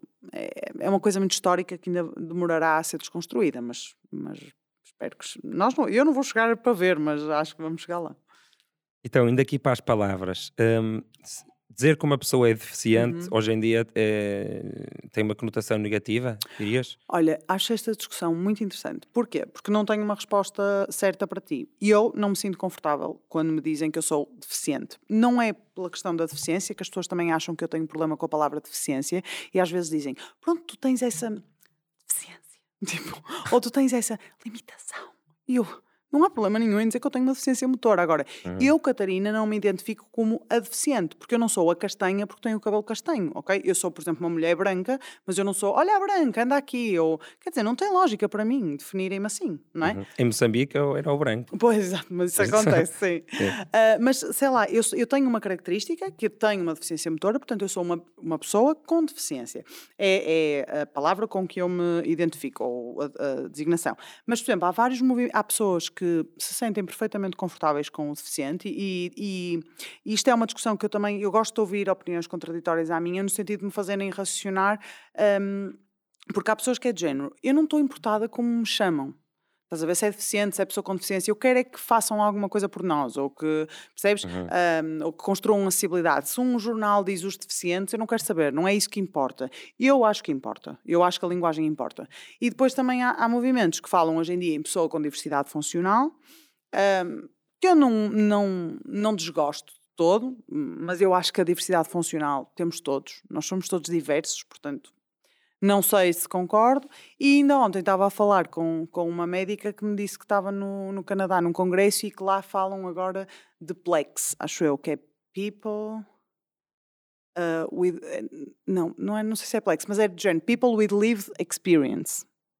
Uau, e... sou-me bastante woke já. Exato. E eu disse-lhe, efetivamente, que já tinha ouvido, por acaso, alguém dizer que estava a formar esse movimento. Eu não gosto, porque eu acho People with Lived experience somos todos, todos. Dizer, mas isso sou eu. E eu, eu gosto de manter a palavra deficiência e acho que por isso também não gosto muito da diversidade funcional, porque estamos a tirar a deficiência e mais uma vez estamos a esconder a deficiência debaixo do tapete e eu não tenho problema nenhum em dizer que tenho uma deficiência, é um, ou seja, a deficiência é um déficit. E eu, tu, tu dizes-me, Catarina, levanta-te já, faz favor aqui, agora eu não consigo. Portanto, uhum. eu tenho um déficit na capacidade de andar. Agora, a deficiência não está só em mim, está também à minha volta e é isso que as pessoas não se, não se podem esquecer. Agora, por exemplo, em inglês, há muitas pessoas com deficiência, ativistas com deficiência, que querem manter uh, o disabled. E, hum. que, é, que, é, o deficiente. E eles concordam com o disabled. E mas, já outras pessoas, diz, diz. Mas há uma diferença, porque se calhar tu não gostas da palavra uhum. deficiente, porque eu e provavelmente tu, quando éramos mais novos, é dizíamos, aí, que é que anda deficiente? É verdade, é verdade. E como nós participámos nisso, é verdade. E, e não dizias, aí, que pessoa com deficiência? É verdade, é E se calhar se fosse ao contrário, Sem é? dúvida, é verdade. Enquanto que em Inglaterra ninguém diz Pois é, e que disabled, disabled. Não, não, dizem. Não, é verdade. Então Por acaso deve é verdade. ter a ver com isso. Ai, pois deve, olha, eu nunca tinha pensado nisso. Uhum. Porque a verdade é que, e, e eu, eu, sou muito sincera, não sou nada, tipo, não quero uh, florear aqui uma coisa. Hoje em dia, se me sair de Jenny, que, que grande, sei lá, que, que grande deficiente, quer dizer, é. hoje em dia acho mais difícil não, não me tocar logo, mas é uma coisa tão corriqueira, infelizmente. Ah, mas já não te sai a ti. Eu acho que já não me sai tanto, mas imagina, se eu ouvir um amigo a dizer isso, sei lá, às vezes passa. Eu não, não é de género como as pessoas devem achar que eu estou tipo com uma, com uma coisa de género. não, tipo, exatamente, não é isso. Porque é uma coisa, isto para dizer que é uma coisa que está muito. Uh, e não há maldade, é cultural. Não, é exatamente. E por isso é, é, que são coisas que demoram algumas claro. gerações a mudar. Não Agora, pode... o que eu acho, e isto é muito importante também, é uma ideia que eu, eu ouvi em qualquer sítio e levo muitas vezes, que é, as pessoas dizem, ai Catarina, mas agora não se pode dizer nada, porque tudo está mal. E eu, não, não é tudo está mal. Agora, as pessoas têm voz e, portanto, quando tu dizes uma coisa, vai alguém, se calhar, se vai sentir desconfortável e vai-te dizer. E eu digo sempre com a educação, olha, não se diz deficientes, é pessoa com deficiência, pelo menos eu sinto mais confortável com isso. E tu podes continuar a dizer deficientes, eu não te vou matar por causa disso. Agora, tu já, já vais com uma responsabilidade na tua palavra, porque Exato. tu já ouviste alguém a dizer que não se sente confortável com aquilo. Não é? Quer dizer, é a mesma coisa que eu tenho, tenho um amigo que é não binário e que, que em vez de se chamar assim, preferiu chamar-se assim porque é um nome mais neutro. Quem sou eu? Para lhe dizer, olha, desculpa, não, não, eu vou-te chamar o teu nome de nascença, está bem? não percebo, não percebo porque é que as pessoas não fazem o que as pessoas se sentem confortáveis uh, com, com a serem chamadas, não entendo. Mas pronto, isto, acho que nós temos que ter, tomar responsabilidade sobre as nossas palavras e sobre as nossas ações. Agora, vocês podem dizer o que quiserem, ninguém uhum. nos vai aprender por causa disso. Não, e disseste uma coisa muito importante e interessante, que é, tu, imagina, alguém ao teu lado diz uh, aquela, nem é como insulto, nem é daquela maneira que estamos a bocado, é só, sim. ah, é, é, aquela pessoa é deficiente ou tu és sim, deficiente. Sim. E tu, o que lhe dás a informação, basicamente. Claro, tu dás à pessoa a informação, olha, eu não gosto. Exatamente. E depois a pessoa faz o que quiser com essa informação. E, e, e, o que ela faz com essa informação vai dizer mais sobre ela do que sobre Exatamente. o mundo ou sobre quem pediu. Sem dúvida. É como a questão, por exemplo, do criado mudo. Que dizem criado mudo no Brasil para dizer mesinha de cabeceira. E quando eu percebi de onde é que aquilo veio, vinha, vinha porque havia um criado que estava calado e era um escravo, que estava ao lado da cama dos senhores, a, a servir de mesinha de cabeceira. E, e, quando amigos meus me explicam, claro que eu não digo criado mudo porque eu não, não, sou, não sou brasileiro e não uso esse, esse, termo, mas tenho amigas que me dizem, eu nunca mais disse a partir do momento que soube de onde vem essa. Eu posso chamar a mesinha de cabeceira ou outra coisa, porque é que eu ia te chamar criado mudo agora? Ninguém te vai dar um estalo. Ofende os mudos? Não, porque aquilo remete a- ao escravo que antigamente estava ao lado da cama dos seus senhores e era um criado mudo, não podia dizer nada e estava ali parado, eh, ou seja, remete aos tempos de escravatura, aos tempos, percebes? É, um- é uma, é uma coisa Pois, que vem opa, daí. é isso que nós somos um bocado diferentes, porque aí se não tiver a magoar diretamente Pois. ninguém, Pois, não sei. Mas eu não sei se não magoa. elemento. Pois. Não sei se não magoa alguém que venha de uma família que foi escravizada, não sei. Estou a dizer que, Sim, por sim, acaso, não, possível. não é uma coisa que eu diga, porque não- nunca disse criado mudo, mas quando soube disso, pensei, realmente há coisas que nós nem sabemos de onde é que vêm. E pronto, é por isso que eu acho que quanto mais nós nos educarmos e soubermos, melhor, não é? Uhum. Agora, depois o, o que vamos dizer ou não é connosco, não é? Isso não. É uma Uhum. escolha pessoal. E o que é que achas da, da palavra eh, ensino especial? Hum. Não gosto. Ah, não gosto mesmo. Acho que é uma coisa que já devia ter sido mudada e continuas a ver nos regulamentos necessidades educativas especiais, ensino especial. Sou professora de ensino especial. Eu discordo totalmente. Acho que enquanto se mantiver a, a palavra especial nas nossas necessidades ou no nosso ensino, toda a gente vai achar que nós somos um grupo especial e que por isso precisamos de favores especiais e não tem nada a ver com isso. Nós temos necessidades específicas e nós precisamos do ensino específico, mas que, a meu ver, pode ser perfeitamente integrado no ensino regular. Agora, é, é aquela Mas velha... espera aí, específico e especial devem vir da mesma família de palavras. Pois não sei, mas eu acho que o especial remete para uma coisa. Hum, um, um especial favor. Um- parece que é um favor. Eu acho que as pessoas. Eu acredito ah, que. tu sentes, a- tu sentes sim. assim. Sim, sim. Não, Ok. e é. E acredita, porque sempre que tu pedes acessibilidade, das duas, uma, ou estás a falar com uma pessoa que já está de alguma forma desconstruída e alerta para a situação, ou as pessoas acham que te estão a fazer um favor. Mas E não é melhor ensino especial do que ensino deficiente? É, é claro. Eu é acho uma que... tentativa de, de dizer, olha, estas pessoas são um bocadinho diferentes, Mas mas, eu acho que é não vamos dizer diferentes, vamos dizer especial. Não, mas eu acho que é necessidades educativas específicas. Eu acho que é um ensino, eh, para já eu acho que devia ser, eh, pronto, o ensino, é um ensino, eu acho que o ensino eh, das pessoas com deficiência, ou para as pessoas com deficiência, devia estar inserido no ensino regular com determinadas adaptações.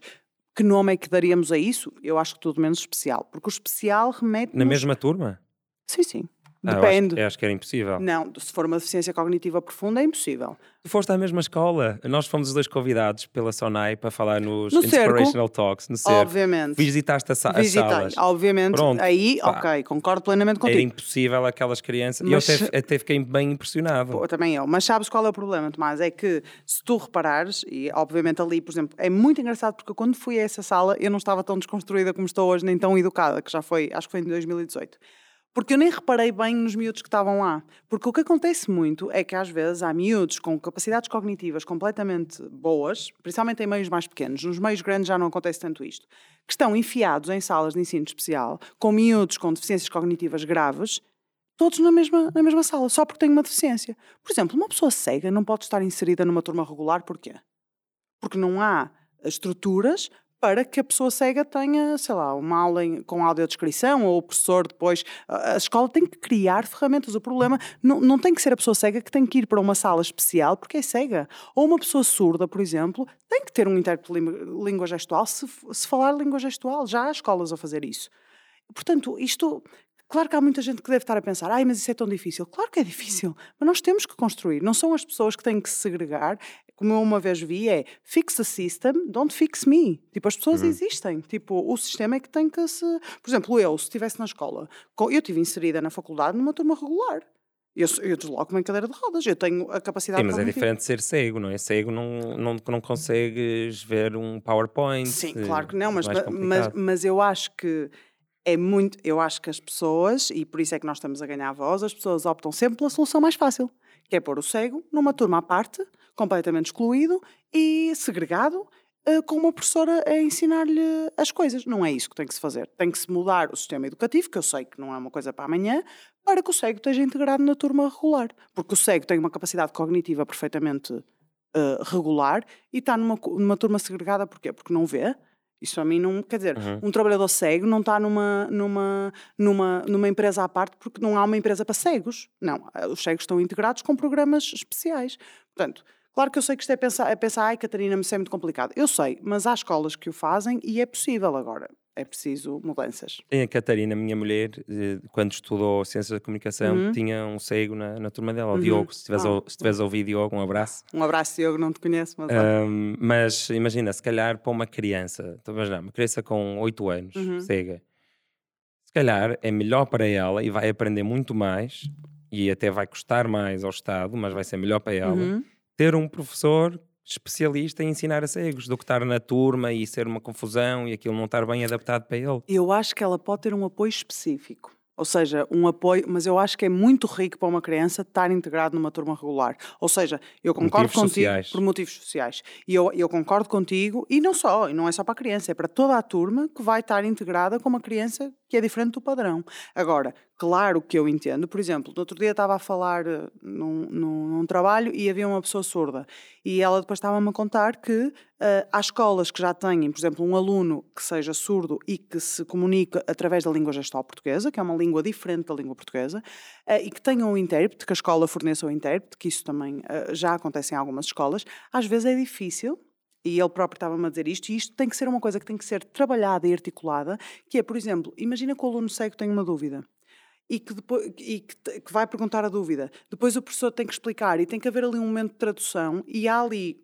demora mais, porque há ali um, são três pessoas à uhum. conversa, uhum. não é? E na realidade são duas, mas há ali um mediador, um intérprete. E isso às vezes não é possível na hora da. da, da e às vezes ele, ele estava-me a dizer que tem que ficar para o fim e perguntar depois especificamente ao professor. Ou seja, tem que haver um, um, um ensino adequado, ou seja, talvez um, uma hora mais de que haja um apoio eh, específico àquela pessoa, mas eu acho que temos que trazer os alunos com deficiência para o ensino regular e não, ah, porque é mais prático, vamos pô-los numa sala à parte e dar-lhes um ensino específico sem estarem integrados na comunidade, porque isso é o que se faz dentro de limites comportamentais. É, é? isso, claro. Lá na escola do cerco havia crianças que claramente não conseguiam estar não, sentadas. Sem dúvida, sem dúvida. E há, e há crianças com déficits cognitivos muito profundos uh, e que não podem estar integrados numa turma regular, nem é bom para eles, não é? Não é isso. Agora, uh, por exemplo, crianças com paralisia cerebral. As pessoas pensam, paralisia cerebral uh, é sinónimo de déficit cognitivo e não é. Há pessoas que têm paralisia cerebral e só, só têm. Uh, a, a, diferença é nos movimentos, têm movimentos involuntários, movimentos diferentes, a fala é diferente, mas a nível cognitivo, igual a nós. Hum. Porque é muitas vezes essas pessoas são encostadas para uma turma de pessoas com déficits cognitivos. Sim. Ah, no, é a Catarina sugeriu-me ver o Crip Camp, que é um documentário ah, muito fixe, está no Netflix. Tem que ver. Um, é sobre um, um, nos anos 60 e uhum, 70, uhum. fim de 60 e início de 70, um movimento de pessoas com deficiência uhum. nos Estados Unidos. E, e lá realmente é. criaram um espaço de diversão para pessoas com deficiência. Sim. E há lá uma mulher que deve ser um desses casos, não é? Totalmente Sim. a nível cognitivo perfeita, mas dificuldade em falar. Sim.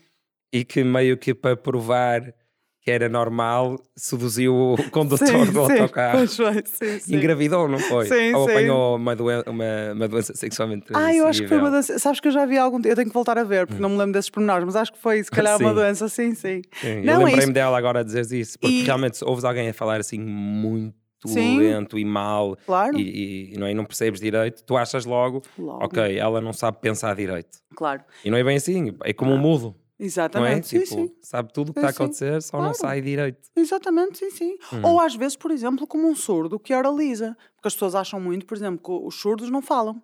Os surdos, muitos deles falam, não tem problema nenhum nas cordas vocais. Agora, como às hum. vezes são surdos na nascença, nunca ouviram e então não conseguem oralizar igual a nós. E então as pessoas acham que ele tem um, um déficit cognitivo só porque fala de forma diferente. E, e o, que, o que é que eu quero dizer com isto? Não é tipo, ah, você, nós somos todos muito tonos porque achamos isto. Não tem nada a ver com isto. É, se nunca ninguém nos ensinou, nós ouvimos uma pessoa falar diferente da nossa e vamos achar que aquilo não está muito bem. E claro. não é isso. Nós temos que falar destes assuntos. Por exemplo, eu conto sempre esta história, e não sei se já ouviste, mas de um, de um rapaz que eu conheci com paralisia cerebral, que é um homem adulto, uh, fotógrafo, e na altura conheci-o, estava a falar com ele como se ele fosse uma criança. Tipo a dizer. Como eu no início deste podcast. Exatamente. Olha, eu estava dizendo que bonitas as tuas fotografias, tens mesmo jeito para isto. E ele começou a olhar para mim. Lindo! Quase. Só, só faltava fazer as festinhas. Juro-te, quase. E ele começa a olhar para mim de uma forma muito estranha e eu, tipo, o que é que se passa? E ele disse-me, porquê é que está a falar assim comigo? Tipo, da forma dele. E eu pensei, porquê? Tipo, porque ele era uma pessoa com paralisia cerebral, expressava-se de forma diferente da minha, mas pensava exatamente como eu. E, portanto, eu própria tenho essa, esse capacitismo, não é? Quer dizer, é normal, é normal. Mas temos que o desconstruir. Falaste aí de pessoas uh, surdas à nascença Uhum. e por isso vou deixar a minha recomendação também. Eu pus no YouTube um filme que é um documentário muito bonito do meu realizador, acho que é o meu realizador favorito, que é o Werner Herzog. O filme chama-se Land of Silence and Darkness e é um filme sobre uma ativista Uhum. cega e surda que consegue mover uma comunidade de pessoas cegas e surdas para tentarem ter mais direitos eh, nos anos 70, acho eu, na Alemanha. Uau. E é mesmo, é mesmo um documentário, é Tenho forte, é muito tenho forte, porque quando são de. Quando são de, eles comunicam com, não sei se já viste, há uma luva. Não, não Nunca vi. viste? Acho que não. Opá, tu vais Acho adorar este documentário. Vou ver, vou ver, vou ver. Hum, eles põem assim uma luva Uhum. E, e um gesto assim, imagina, é um A, um gesto assim é um P. Ah, ok. Imagina, as vogais estão aqui, então Pois tu para por- aprenderes Claro. tens de usar uma luva e, e depois Ah, eh, já aprendeste tão bem, sabes falar assim. claro. Então as reuniões deles são assim, estão todos assim à volta, todos cegos e E surdos. surdos. Ou seja, o filme chama-se Land of Silence and Darkness por Pois. isso, porque estás, tenta imaginar Estás no e escuridão e silêncio. silêncio absoluto. A tua vida é só toque, cheiro e sabor. Exatamente.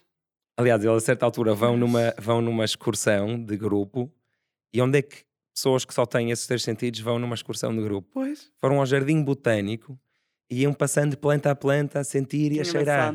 Pá, é mesmo bonito. Muito fixe. Pronto, mas eles estão na reunião e como é que funciona? Estão assim, imagina, 20. eh, essa mulher que é ativista, agora não me estou a lembrar do nome, faz um discurso para uma pessoa que Uhum. está ao lado. Não, e- essa ainda fala, Uhum, uhum. mas mesmo que não falasse, podia comunicar Claro, pela mão sim, para a pessoa sim. ao lado. Pois cada pessoa tem uma Pois pessoa. fala, mas os outros não ouvem. Porque que é, cada pessoa que está lá tem um amigo ou um familiar ao lado que ouve Ah, e que traduz o discurso para a mão. Espetacular. Então, o discurso é feito, cada familiar traduz para a mão e depois todos acabam de traduzir mais Ai, ou menos ao mesmo ver. tempo e batem palmas, mesmo sabendo Sim. que não estão a ouvir, mas sabem que é esse o Uhum. gesto. Pá, e, e para mim foi. Isso está-me a lembrar, não, não comparei, mas no outro dia vi um vídeo de um treinador de cães que tem, o cão dele é cego, e- é cego e surdo e eu nunca tinha pensado nisso. E ele faz muito isso com o cão, ele comunica com o cão, fazer-lhe coisas no pelo. E ele sabe, imagina, senta, é não sei o quê, vai, no- abre-me o tapete de yoga, que ele faz yoga, e o cão abre o tapete, e é, espetacular. E é um bocadinho como isto da mão, é, Uhum. é muito incrível, não é? Sim, é incrível. E, Sim. e pronto, e, as- mas pronto, isto lembrei-me disto porque as pessoas que é uma diferença gigante. Quem nasce cego e surdo Pois, não consegue sequer ir a estas reuniões. São Pois. pessoas muito, muito, muito, muito disfuncionais. pois, claro. Ficam crianças para sempre, Sim, sim, sim, sim. Mas basta a pessoa ter vivido seis anos Pois. sim. já consegue é? Ah, pois, claro, porque tiveram um, com- um, um contacto, não ter é? uma Com- experiência do que é que é o espaço. Claro, Os claro. outros nem sabem o que é que não o sabem, espaço. claro, pois, os É nossos isso. sentidos são, Sim. são bastante importantes. É, mas isso é, é, muito, é muito interessante. E eu digo-te uma coisa, eu obviamente que convivo com as dificuldades numa deficiência motora, mas é muito interessante quando falas com pessoas com outras deficiências e percebes também muita coisa à tua volta, tipo, eh, comunicar com um surdo, com um intérprete, tipo, coisas tão simples que fazem toda a diferença quando estás nessa comunicação, ou por exemplo, eh, uma vez fiz um trabalho com uma pessoa cega e ela estava a dizer, do género, quando tu descreves um sítio, um cego, tu também tens que saber fazer aquilo, género, tens que descrever com algum toque apaixonado ou não, ou... mas tens que ser objetivo também. Ela estava a dizer que uma vez chegou a um sítio e a pessoa que estava a descrever o sítio só dizia, é lindo, olha, é espetacular, lindíssimo. E ela, ok, eu já percebi, é lindo, fiz, mas diz-me mais para eu poder dizer se é lindo ou não. Ou seja, isto também é importante nós sabermos para, sei lá, podes ter um amigo cego futuramente e como é que vais descrever aqui o estúdio, não é? Portanto, isto é, é interessante. Calhar há pessoas que, por terem um irmão cego, ou um filho, ou um familiar, se tornaram escritores porque se habituaram Às a ter vezes. que descrever bem as coisas. É, sim. Também de uma forma não seca, sabes? Aqueles livros É que, que são é demasiado descritivos. Exatamente. é? Ela dizia muito isso, por exemplo, quando vai a uma exposição que tem audiodescrição, ela diz, é fantástico, porque tu estás a ver o quadro, à tua forma. Tipo, a pessoa está a descrever com alguma coisa pessoal, mas também com objetivo, do género, estou a ver o que é que está ali, mas com um toque de, não sei, e eu perguntei-lhe, por exemplo, coisas super interessantes, eu, como é que, ela nunca viu, essa rapariga, eu, como é que sabes o que é amarelo? Tu nunca viste o que é amarelo? E ela disse, ah, eu associo as cores a, a sensações, por exemplo, como me disseram que o sol é amarelo, quando tu me dizes amarelo, eu associo quente. Quando tu me dizes o que uma coisa é verde, eu associo ao cheiro da relva. Ou seja, é mesmo interessante pensar como as nossas associações de cérebro são, são fixe. Sim, e até a personalidade. O Diogo, esse rapaz uhum. cheio que, que, que, andou na turma da Catarina, Catarina, dizia que, que a imaginava loira e sabe, uma descrição bastante diferente sim. pela personalidade. Tipo, personalidade loira. Isso é muito engraçado. Olha, continuando aqui com as palavras, uhum. um, deficiente, no, não é? Para mim, não. Pessoa com deficiência, sim. Sim, para mim. E pessoa com deficiência mental?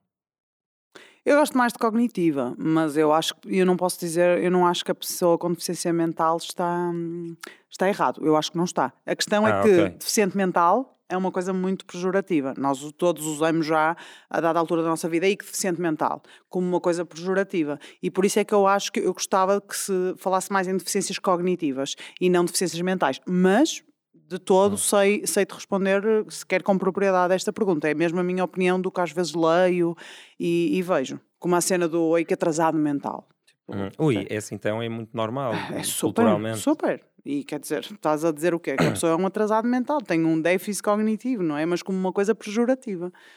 Portanto, é complicado, sim. Pois, e, e realmente numa sociedade que valoriza muito a cognição, sim.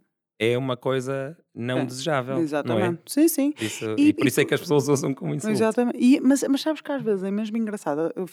Puseste-me aqui muito rápido a pensar numa coisa porque há uns tempos estava a dar uma formação e quando estava a estudar, estudei também algumas questões de é importante quando tu ensinas e até quando tu transmites uma mensagem, seja ela de marketing, seja ela um recrutamento, qualquer mensagem que tu transmites, que cada vez mais faz a, a, tentativa de transmissão de mensagem numa linguagem simples. Porque há pessoas que têm algum déficit cognitivo, mas que são perfeitamente possíveis de trabalhar aqui ou ali, ou serem produtivas aqui ou ali, mas às vezes não compreendem a linguagem que tu, que tu e eu compreendemos. E isso não quer dizer que aquelas pessoas não sejam sejam igualmente produtivas uh, no, que, no que podem fazer. Portanto, a adequação da linguagem também é muito importante de quando estás a falar com alguém, a adequação, a adequação da linguagem e das situações.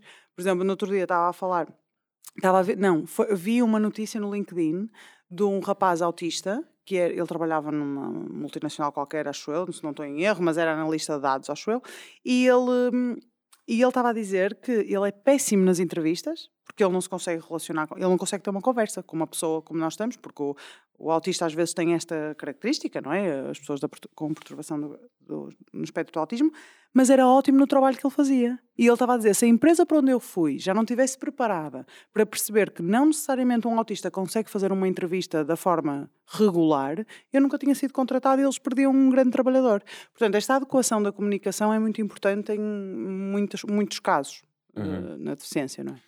Calhar, estava agora a pensar, imagina, uh, a palavra deficiente hum. é um substantivo, não é? Hum. Ou não? Acho que sim. Ou é um adjetivo? Mas não interessa, interessa é a forma como é usado. Eu acho que é um substantivo. Pois, é utilizado como substantivo. Mas pode ser utilizado como adjetivo de forma pejorativa. És um deficiente. Pois, é isso, és um pois. deficiente. Enquanto que pessoa com deficiência, ah. que estás a colocar a palavra deficiente como um objeto tido por alguém. Exatamente, sim. Por, por e exemplo... se calhar é isso que faz, se calhar é isso que, que faz, eh, que nos faz eh, sentir Talvez. que é mais aceitável, porque não estás a definir a pessoa com um substantivo é isso, que é exatamente. só baseado numa só característica. Exatamente, porque isso depois leva-nos a outras reflexões que é duas coisas. Uh, eu tenho uma deficiência, eu não sou a minha deficiência, mas isto depois leva-nos a outras discussões que é, eu também já falei com a Sara, com essa minha amiga autista, porque os autistas gostam que lhes diga que a Sara é uma pessoa é autista, não é uma pessoa com autismo, é autista. Porque ela diz, e isto é muito interessante de pensar, que o cérebro do autista é diferente do cérebro de uma pessoa que não é autista. Eles têm conexões uhum. diferentes, é diferente. E ela diz que o autismo impacta tanto na vida dela que ela é autista. Ela não consegue. Então é diferente. Exatamente. Aí e já tive... ela já quer o substantivo. É isso. E eu tive uma conversa com ela precisamente sobre isso. Ela disse: Eu percebo perfeitamente o teu lado, de tu não és a tua deficiência, a tua deficiência faz parte de ti, mas quer dizer, eu, se estiver numa reunião Zoom em que só veem a minha cara, o que é que mudou eu ser, ter ou não ter deficiência? Agora, a Sara, numa reunião Zoom, sendo autista, pode eventualmente mudar a interação porque impacta tanto na vida dela. Isto é muito interessante pensar que não necessariamente a minha visão está certa, mas eu realmente não quero que desvejam a minha deficiência, como às vezes me dizem, nem reparei na tua cadeira. E eu uhum. penso, se, se Mentiroso. Exato, para já mentiroso e depois se reparasse era melhor. Eu não quero que desvejam a minha cadeira, mas eu não quero que resumam a minha existência à minha deficiência, não é? Portanto, isto aqui. É Claro. há visões diferentes, como a questão do portador de deficiência, que ainda às vezes se usa. A questão do portador de deficiência su- eh, submete a deficiência como uma coisa portátil, ou seja, que Sim, eu consiga deixá-la em casa. Mas ainda se usa imenso, e Uhum. isso tem, para mim já devia ter caído em desuso, mas ainda não caiu. Mas um bom argumento contra isso de, nós mudarmos as palavras que se tornaram pejorativas para palavras Uhum. novas. Ehm, ouvi uma vez o Ricardo Aruz Pereira a falar sobre isto. Uhum. Aliás, acho que partilhei até no Despolariza isso. Uhum, Ehm, ele dá o exemplo da palavra velho. certo. Eh, antigamente era uma palavra normal, ele é Uhum. novo, ele é velho. Uhum. Depois, velho tornou-se de alguma forma uma coisa pejorativa, então mudou-se para idoso. Idoso. E eu lembro-me perfeitamente de ter amigos que usavam o idoso, gozar uns com os outros, tipo, aí és mesmo idoso. ou lá. Exatamente, sim. E provavelmente por causa disso tornou-se pessoa com terceira idade ou assim. Exatamente, ou da terceira idade. E o que ele diz, e que para mim faz algum sentido, é: ok, tu vais saltando e durante algum tempo, se calhar aquela palavra nova não soa tão mal, mas como está associada a uma característica não desejável, Pois. não é? Não Sim. desejável pela maior parte das pessoas. E, Uhum. pá, e temos de ser sinceros: a maior parte das pessoas não quer ter uma deficiência. Claro, mas. A maior parte das pessoas não quer ser Claro que sim. velho, quer dizer, eu não vou- acho que não vou importar muito ser velho, mas ser muito velho, não é? Claro, claro. Limita-te. claro. Então é normal que ao longo do tempo essa palavra seja usada para descrever coisas não desejáveis e que se torne mais uma vez uma palavra pejorativa. É verdade. é? Sim, isso, isso acaba por ser verdade. Agora, eu acho que no caso da deficiência, e mesmo no caso da velhice também, eu acho que no caso da deficiência e da velhice, nós não queremos, quer dizer, eu não vou acordar e pensar, ai, quero muito ter uma deficiência, não é isso, mas nós vemos como uma coisa tão má por causa de, de todas as dificuldades que existem à nossa volta. Claro que se tu tiveres uma doença que te limita, uma coisa incapacitante, com dor, com tudo, claro que pá, aí pode ser o sítio mais acessível. Os cuidados paliativos, por exemplo, têm todas as condições, mas uma pessoa que está em sofrimento antes de morrer vai estar em sofrimento.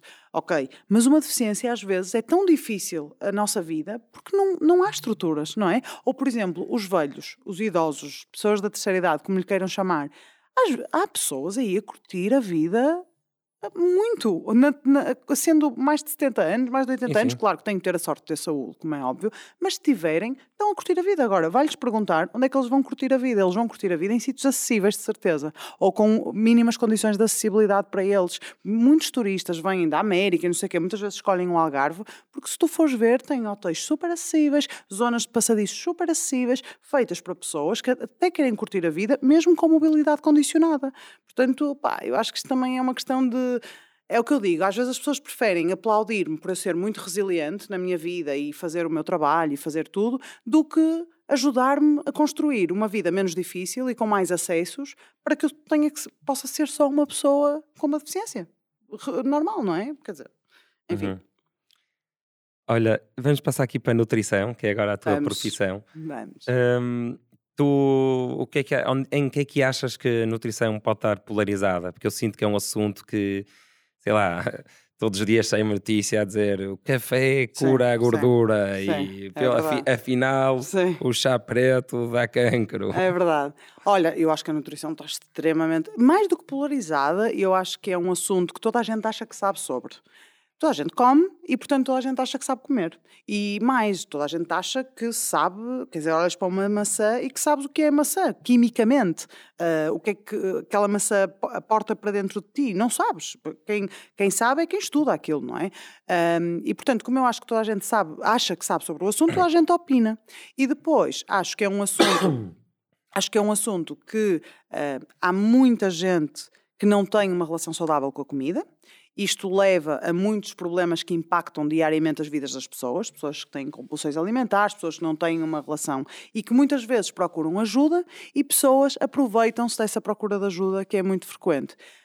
Outra coisa que também acontece muito com essas pessoas que se aproveitam é veicular constantemente informação científica e artigos científicos que estão constantemente a sair, principalmente na área da nutrição, que não têm embasamento nenhum, ou seja, que uma pessoa que nunca tenha lido um artigo científico vai-se acreditar naquilo, mas depois tu vais a estudar o artigo e não tem uma amostra representativa, não tem nada, e portanto, se não és um profissional com um mínimo de ponderação de perceber que, ok, saiu este artigo, mas isto não pode, não representa, não, não, não me permite tirar uma conclusão tão drástica, eu não posso dizer ao meu cliente que vai ter que deixar de beber café porque dá não sei o quê. Ou seja, acho que falta muita ponderação. Uh, depois, a questão da nutrição e dos alimentos é uma coisa muito difícil de avaliar. Há muitos fatores externos, há muita diferenciação entre populações. E genética. E, é? Há genética, e portanto é muito difícil dizer isto é mau, isto é bom.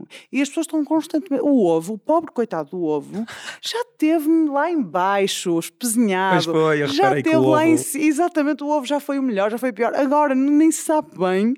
E as pessoas, pá, eu não comas 10 ovos por dia, não é? Quer dizer, portanto, acho que o equilíbrio... Mas também não deixes de comer ovos, a não ser que Exata... seja, a não, que não ser vegan, que seja, exatamente.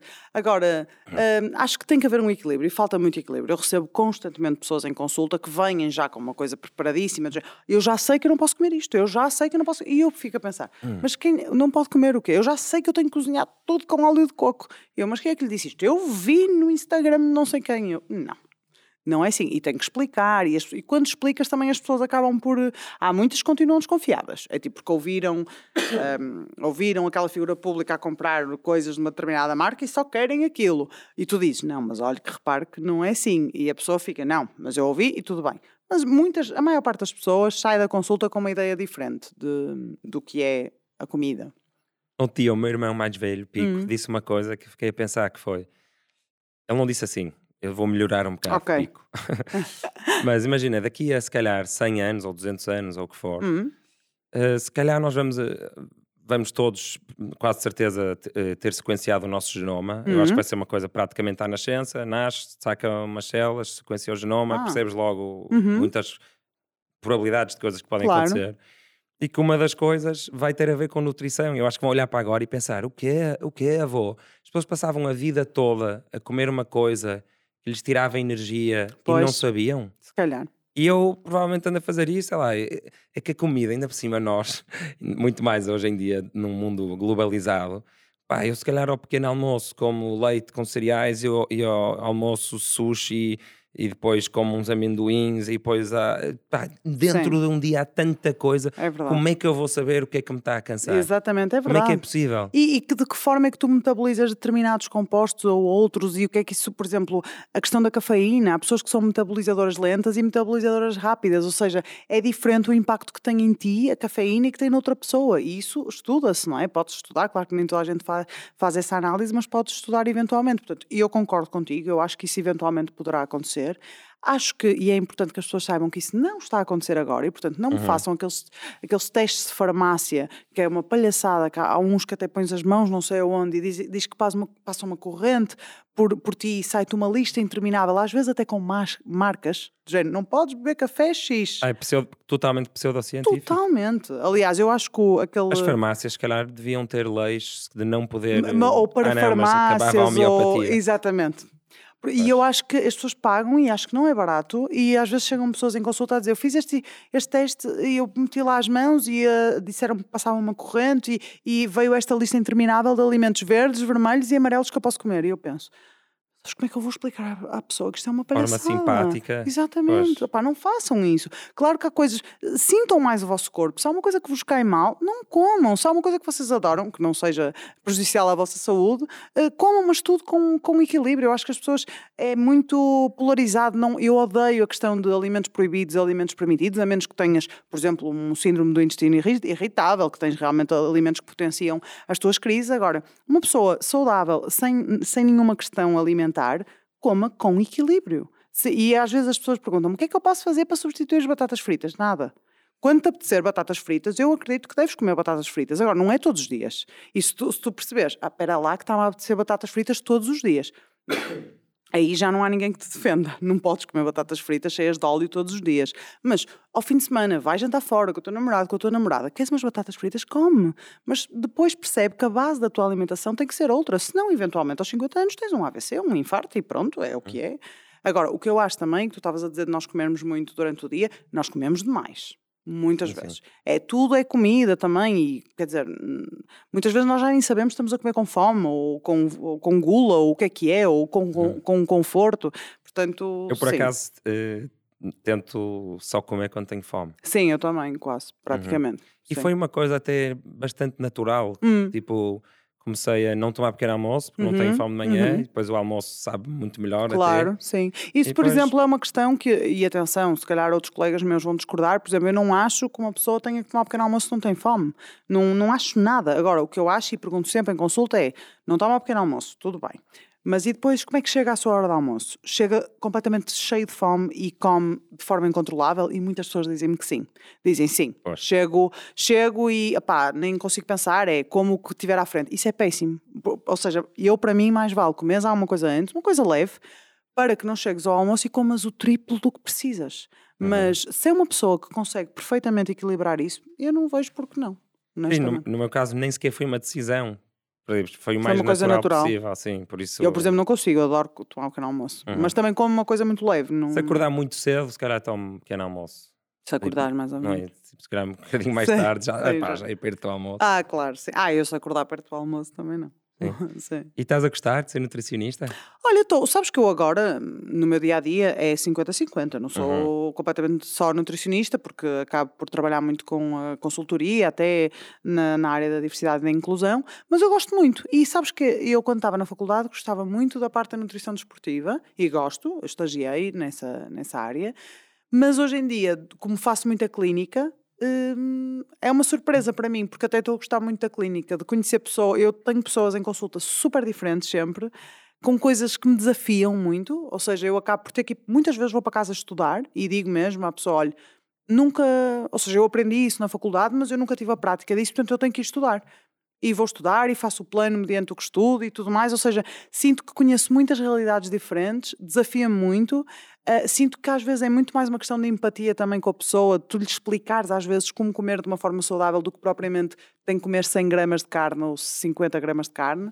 E portanto eu estou a gostar muito, honestamente. Acho que é um meio difícil de trabalhar e às vezes um bocadinho frustrante, porque passas um plano que estás duas horas a fazer e a pessoa nunca mais te diz nada e nunca mais cumpre com aquilo, mas depois tens casos de sucesso e às vezes o sucesso não, não estou só a falar em emagrecer, estou a dizer em as pessoas terem, criarem uma relação melhor com a comida e com o seu corpo também e é super gratificante. Boa. É. Olha, Catarina, chegámos aqui à hora. Vamos. Obrigadíssimo. De nada. Acho que foi fixe. Conseguimos, acho que conseguimos dançar aqui eh, em algumas nuances sobre palavras e sobre minorias e acho que foi Sim. muito fixe. Muito obrigado. Obrigada, Tomás. Obrigada. Uh, quanto a nós, não fujam já.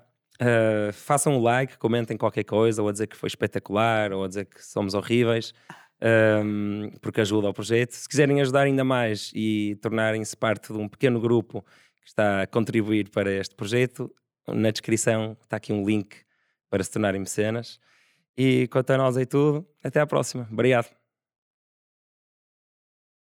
Está feito. Espetacular. Ora bem, isto passou, eu nem sei quanto tempo passou.